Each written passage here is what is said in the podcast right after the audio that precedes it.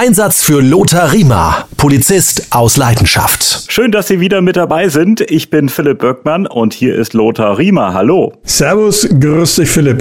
Lothar, wann geht denn ein Vermisstenfall von der Schutzpolizei zur Kriminalpolizei? Ist das ein festgelegtes Zeitfenster oder ist das vielleicht auch äh, gegeben, wenn äh, jetzt mal mein äh, Lieblingsbeispiel, da kommt ein Mann ähm, auf die Wache und die Frau ist verschwunden und er wirkt schon komisch, schaut den Beamten nicht in die Augen, hat vielleicht auf dem Hemd unten rechts äh, einen roten Fleck. Das ist jetzt ein bisschen überspitzt, das Ganze halt. Aber äh, wie schnell kann denn sowas zur Kriminalpolizei gehen? Na, sofort. Na, dann geht sofort. Also wenn du einen Verdacht hast, dass ein Verbrechen vorliegt, dann geht's ja sofort zur Kripo. Dann kommt die Mordkommission oder die Ermittler, der Kriminaldauerdienst, je nachdem. Also natürlich, das sind wir als Schutzpolizei außen vor. Und da ist ja bei euch auch schon ein kriminalistisches Feingefühl gefragt nach dem Motto, redet der jetzt so wirr, weil der unter Schock steht, oder redet der so wirr, widerspricht er sich, weil da was nicht stimmt? Ja, genau. Genau. So ist es. Und du bist der Erstzugriffsbeamte und du musst und sollst dir da auch ein Bild davon machen und feststellen, äh, nochmal, ist es konkludent, passt denn das alles so überein und was macht der für einen Eindruck und ist es auch etwas für die Kriminalpolizei, weil du das, den konkreten Verdacht hast, dass da ein, ein Verbrechen geschehen ist oder, oder zum Beispiel ein Betriebsunfall kann ja auch sein, der hat Nachtschicht und da ist irgendwas passiert. Beim Betriebsunfall ist die Kriminalpolizei in der Regel danach wieder zuständig zuständig äh, und, und äh, der hat vielleicht irgendwelche Sicherheitseinrichtungen nicht äh, wahrgenommen oder was auch immer und dann ist sowas passiert und dann, dann ist er vermisst oder auch da gibt es alle möglichen Varianten. Das ist mit der Kriminalpolizei, spricht man sich da immer ab und gibt bestimmte Kriterien. Also jetzt mal Mord, Totschlag und so, wenn da so ein Verbrechen vorliegt. Ich sage es jetzt mal für den Zuhörer einfach gelagert erklärt wenn wir einen Verdacht haben, dass da ein Verbrechen vorliegt, dann Kripo. Aber Lothar, ist denn auch in manchen Fällen der Zeitfaktor äh, entscheidend? Nach dem Motto, da ist jetzt ähm, jemand verschwunden, spurlos, seit mittlerweile ein paar Wochen. Ähm, geht dann so ein Fall automatisch zur Kripo über? Ja, der Fall, sage ich jetzt mal, reift erstmal bei der Schutzpolizei. Man macht, telefoniert halt noch ein bisschen rum und so weiter. Und nach einigen Wochen geht dann der Fall zur Kriminalpolizei. Weiß nicht, wie es in anderen Bundesländern ist. Das ist vielleicht ein bisschen unterschiedlich gehandhabt, der Zeitfaktor. Aber nach einigen Wochen geht dann der Fall zur vermissten Stelle über. Und da bleibt er dann. Und wenn keine weiteren Erkenntnisse da sind, dann ist es ein Cold Case. Ne? Wir schauen ja alle so ein bisschen Krimis. Und dann holt man diesen Fall nach ein paar Wochen, Monaten, Jahren immer wieder vor. Ich hatte zum Beispiel so einen Fall, da kam ein Mann in die Wache rein, ein älterer Herr, dem sein Sohn ist vermisst gewesen, der war beim Skifahren in Österreich. Und so wie es wohl ausschaut, zum damaligen Zeitpunkt war, dass der Sohn beim Skifahren äh, die Piste verlassen hat und ist wohl in eine Gletscherspalte, weil er am Gletscher oben Skifahren war, in eine Gletscherspalte rein und hat ihn nicht gefunden. Also der ist nicht aufgetaucht. Und dann ist der Mann jedes Jahr zu uns in die Wache rein. Ich habe mit ihm ein langes Gespräch damals auch geführt und hat mir das dann eben erzählt. Ich habe mir dann den Vorgang am Computer angeschaut, habe dann meine österreichischen Kollegen angerufen. Super netter Kollege, übrigens mit den Österreichern, alles super zusammen. Also das ist wie wenn ich mit einem deutschen Kollegen. Ne? Und der hat dann auch in seiner Akte nachgeschaut, weil es war in Österreich gewesen und hat dann zu mir gesagt, du Kollege, es tut mir leid, äh, wir müssen warten, bis die Erderwärmung ihn freigibt. So, und so lange bleibt die Vermissung laufen als Cold Case. Es ist einfach so. Gibt es neue Erkenntnisse, holt man den Akt nach vorne und dann wird weiter wieder ermittelt. Und es ist ja wirklich so, dass äh, auch so die äh, äh Spurensicherung in Sachen DNA äh, in den vergangenen Jahrzehnten einen Riesenschub bekommen hat, dass beispielsweise ganz, ganz alte, ungeklärte Vermisstenfälle plötzlich äh, geklärt werden können oder ein Täter kann ermittelt werden, wenn es wirklich ein Verbrechen war. Ähm, da hat ja im Grunde genommen auch äh, die Spurensicherung einen Riesenschritt gemacht. Ja, und zwar nicht nur ein Riesenschritt, sondern ein Quantensprung.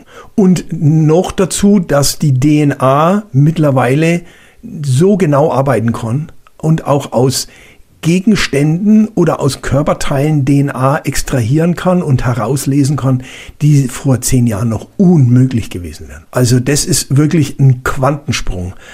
Hilft mir bei einer Vermissung sage ich jetzt einfach mal, ein bisschen flapsig hilft mir relativ wenig. Weil wenn der Fritze Müller in die Karibik abkaut ist, weil er die Schnauze voll hat, dann nützt mir die DNA relativ wenig. Findet man im Wald der Jäger oder wer auch immer eine verweste Leiche, dann ist die DNA natürlich eine tolle Geschichte.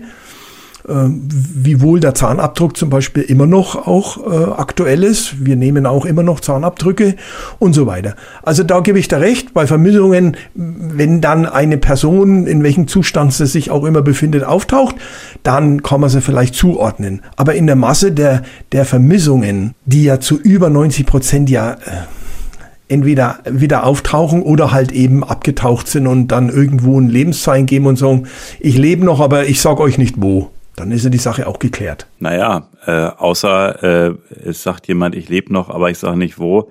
Äh, wenn er mit ein paar hunderttausend Euro durchgebrannt ist und sich irgendwo ein neues Leben machen möchte und äh, das Geld nicht seins ist oder das irgendwie äh, wie auch immer beschafft wurde durch Kriminalität oder sich ein Drogenboss irgendwo absetzt und verschwunden ist äh, und sich eine neue Identität zulegt, kann das natürlich schon helfen mit der DNA, äh, dass man weiß, ja. er ist es, er ist es, aber das sind die absoluten Ausnahmefälle, glaube ich. Ne? Na, aber weißt du, Philipp, nee, du bist in eine andere Richtung jetzt gegangen. Das ist ja keine Vermissung, sondern der Bankräuber ist abgetaucht. Der ist nicht vermisst. Der ist bewusst abgetaucht mit der Beute. Und dann haben wir ja einen, einen Straftatbestand und dann ermitteln wir. Und wenn wir Erkenntnisse haben, dass der auf den Bermudas ist, dann schicken wir den Kollegen in den Bermudas äh, eine Rechtshilfe ersuchen dass er entweder da festgenommen wird, wenn man ein, ein, ein Auslieferungsverfahren, wenn es mit denen ein, einen, äh, ein Abkommen gibt, aber das hat mit der Vermissung ja nichts zu tun. Also das Konstrukt, was du mir jetzt gerade geliefert hast, das ist keine Vermissung. da muss ich dich enttäuschen. aber Lothar, jetzt mal ein bisschen anders. Eine Frau ist mit der Ehe unzufrieden, räumt das Geld äh, vom Bankkonto ihres Mannes ab, vom gemeinsamen Konto und äh, haut ab und fliegt weg ähm, in die Karibik. Also er, also er vermisst sie wahrscheinlich nicht menschlich, aber äh, er vermisst sein Geld. Also das hat ja schon ein bisschen was mit Vermissung zu tun, oder? Also es ist, ja, ist witzig. Es ist witzig, weil du hast mir jetzt gerade einen Ball zugespielt jetzt, und hast gar nicht gewusst. Nee. Ich erzähle dir jetzt mal eine, so, eine, so eine Geschichte. Da war ich ein ganz junger Polizist am Hauptbahnhof. Und da habe ich Wache gehabt, und da kommt eine Frau rein, kam, was ich noch heute, aus Baden-Württemberg, ich glaube Stuttgart, und hat hat sich vorgestellt, ja, ich bin die Frau so und so äh, und ich habe auch meinen Hausarzt dabei. Wissen Sie, mein Mann, der ist abgetaucht und jetzt haben wir festgestellt, der sitzt in München am Hauptbahnhof und versäuft sein ganzes Geld mit den, mit den Stadtstreichern da, die da auf der Platte leben. So, und ich als junger, unbedarfter Polizist, ne, ja, da müssen wir natürlich was machen und so, ne. Dann kommt mein geländegängiger alter Hauptkommissar und sagt, ja, mal langsam jetzt hier. Ne. Eine Vermissung ist es schon mal gar nicht.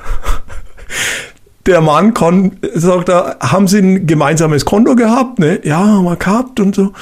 Ja, dann hat er Zugriff auf sein Konto gehabt und das Geld gehört ihm ja genauso. Und wenn ihr Mann für sich entscheidet, er hat einfach, ich sag's jetzt mal, die Schnauze voll, und haut ab und will äh, im Münchner Hauptbahnhof mit den äh, anderen Stadtstreichern, Landstreichern, Obdachlosen äh, hoch die Tassen machen, dann kann er das, dann darf er das. Ja, aber ich habe einen Arzt dabei, der würde den Mann sogar einweisen, weil der kann doch nicht ganz richtig im Kopf sein, wenn der das so macht. Ne? Und dann hat mein DGL, mein Dienstgruppenleiter gesagt, das können Sie vergessen und einweisen tun wir den schon mal überhaupt nicht. Einweisen machen ja wir als Polizei und wir sind ja eben die Kontrollfunktion. Und wir haben gesagt, also da habe ich das das erste Mal so richtig live erlebt. Und also du wolltest sagen, Einweisen macht die Polizei nicht? Doch. Doch. Die Einweisung in die psychiatrische Klinik machen wir. Ah. Machen wir, wenn die Verwaltungsbehörde, also sprich das Gesundheitsamt, nicht erreichbar ist. Also von 9 to 5 mag das Gesundheitsamt da sein. Die restliche Zeit, Feiertage, Wochenende und so weiter, macht das die Polizei. Und das hat, das, auch das ist ein Riesenunterrichtsfach, das ich unterrichtet habe. Das wäre mal noch mal ein anderes Thema. Einweisung, weil das darf nur in dem Fall bei solchen Dingen die Polizei, weil wir eine Schutzfunktion der Person gegenüber haben. Weil nämlich ungeliebte Omas, Opas, Ehepartner, in dem Fall nämlich der, der das Geld verprasst hat, den wollte die einweisen lassen. Und auch mein Geld, der hat sie abklatschen lassen. Und hat mit mir danach dann wirklich auch ein tolles Gespräch geführt, weil das war mir so gar nicht klar. Das habe ich in der Schule damals so gar nicht überrissen, vergessen, gar vielleicht auch gar nicht so gelernt. Und äh, weil du eben gesagt hast, äh, ja, was ist denn, wenn jetzt der Ehepartner da kommt? Da bleibt der, der Schnabel trocken. Das war's. Das Geld ist weg. Konntest du nichts machen. Das heißt, ihr seid noch nicht mal irgendwie mit der Frau durch den Hauptbahnhof geguckt, wo ist er denn? Oder dass sie mal ein Gespräch führen können? Oder das musste sie dann wahrscheinlich selber machen?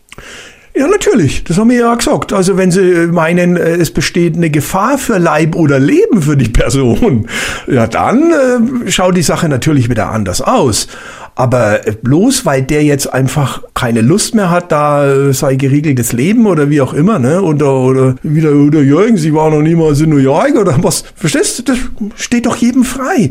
Und wenn man jetzt das Geld seiner Frau das Konto plündert, wo er eigentlich keinen Zugriff drauf hätte, dann sind wir wieder an der Straftat. Dann schaut es wieder anders aus.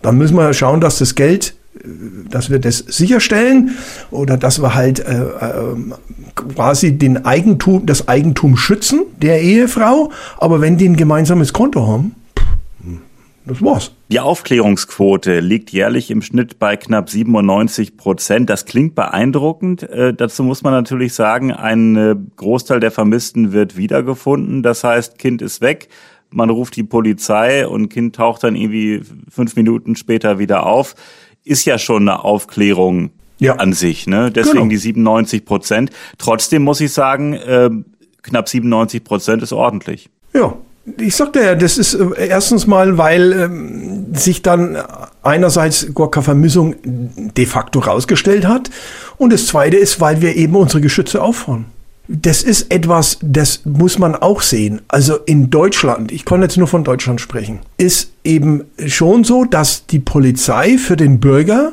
da spielt Karolle, das Geld Karolle, sondern da, da wird eben alles Menschenmögliche getan, polizeilicher Art, um diese Person zu finden dass die Intensität bei Kindern natürlich nochmal eine andere Hausnummer ist. Ich habe da ja gesagt, die Kriterien sind ja auch ein bisschen unterschiedlich, aber das ist natürlich schon klar.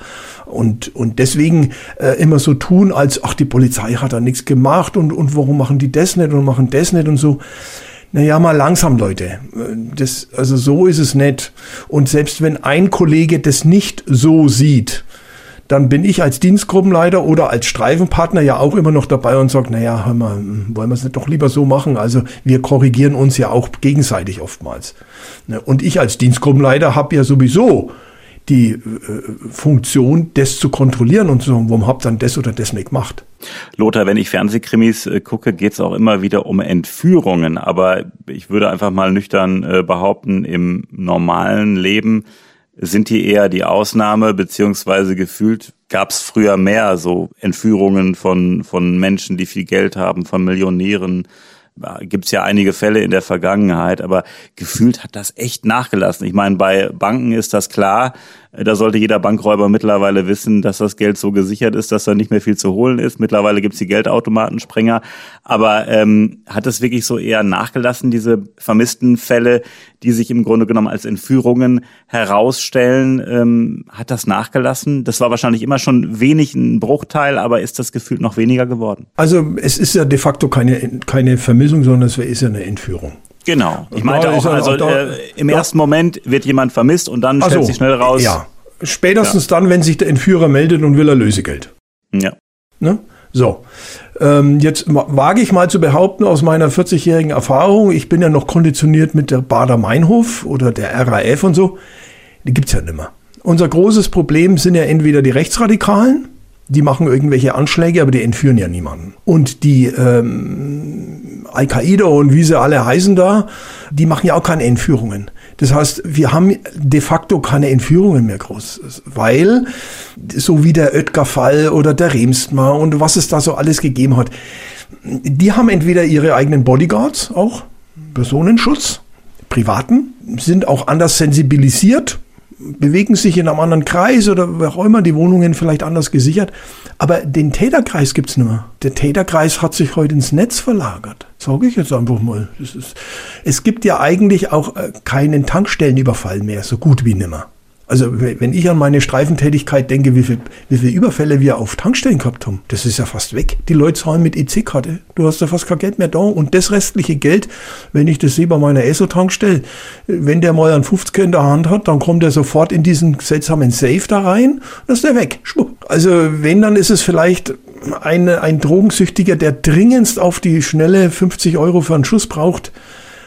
Und, aber diese klassischen Bank, äh, Raubüberfälle.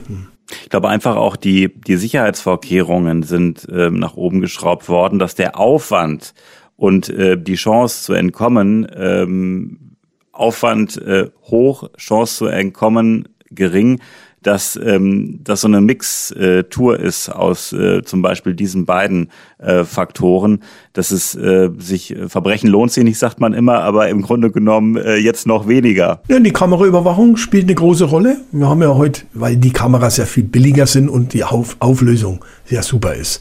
Ne? Die, wie die ersten Kameras gekommen sind, das war ja, da hast du aber einen schwarzen Bildschirm geschaut. Ne?